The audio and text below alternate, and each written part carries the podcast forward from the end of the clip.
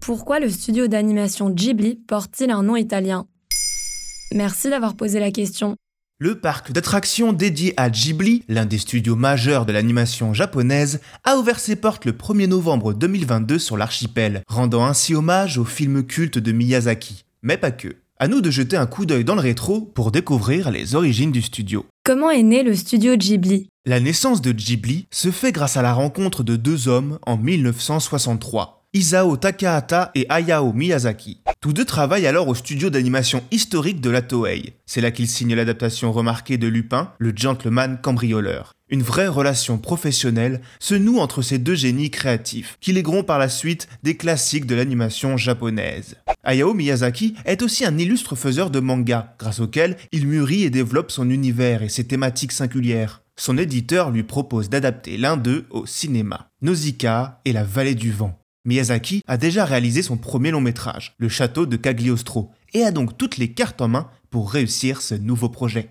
C'est grâce à Nausicaa que finit par se monter le fameux studio Ghibli, même si sa date de création officielle est datée au 15 juin 1985, un an après la sortie de Nausicaa. Quelle est la patte des films Ghibli? On pourrait vite tomber dans le cliché de film ambiance, nature et tradition, ce qui serait un brin réducteur, voire insultant.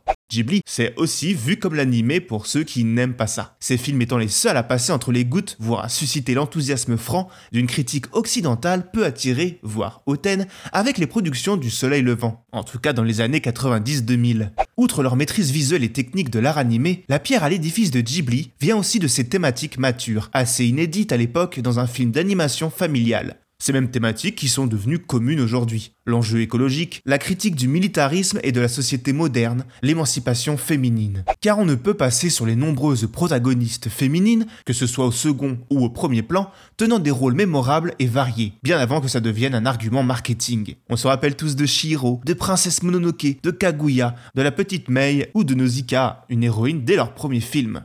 Hayao Miyazaki déclarait au Guardian en 2015 Elles auront peut-être besoin d'un ami ou d'un soutien, mais en aucun cas d'un sauveur. Ces thèmes émaillent particulièrement la filmographie de ce dernier, véritable tête de proue du navire Ghibli, les deux ne faisant souvent qu'un dans la tête du public. Mais il serait injuste de balayer les chefs-d'œuvre de son compère Takahata, tour à tour capable de nous émouvoir avec son tombeau des Lucioles, de nous étonner avec mes voisins les Yamada ou de fasciner avec le conte de la princesse Kaguya. Et donc finalement, d'où vient le nom de Ghibli? Ghibli est un mot italien tiré de l'arabe libyen signifiant sirocco, un vent chaud du désert.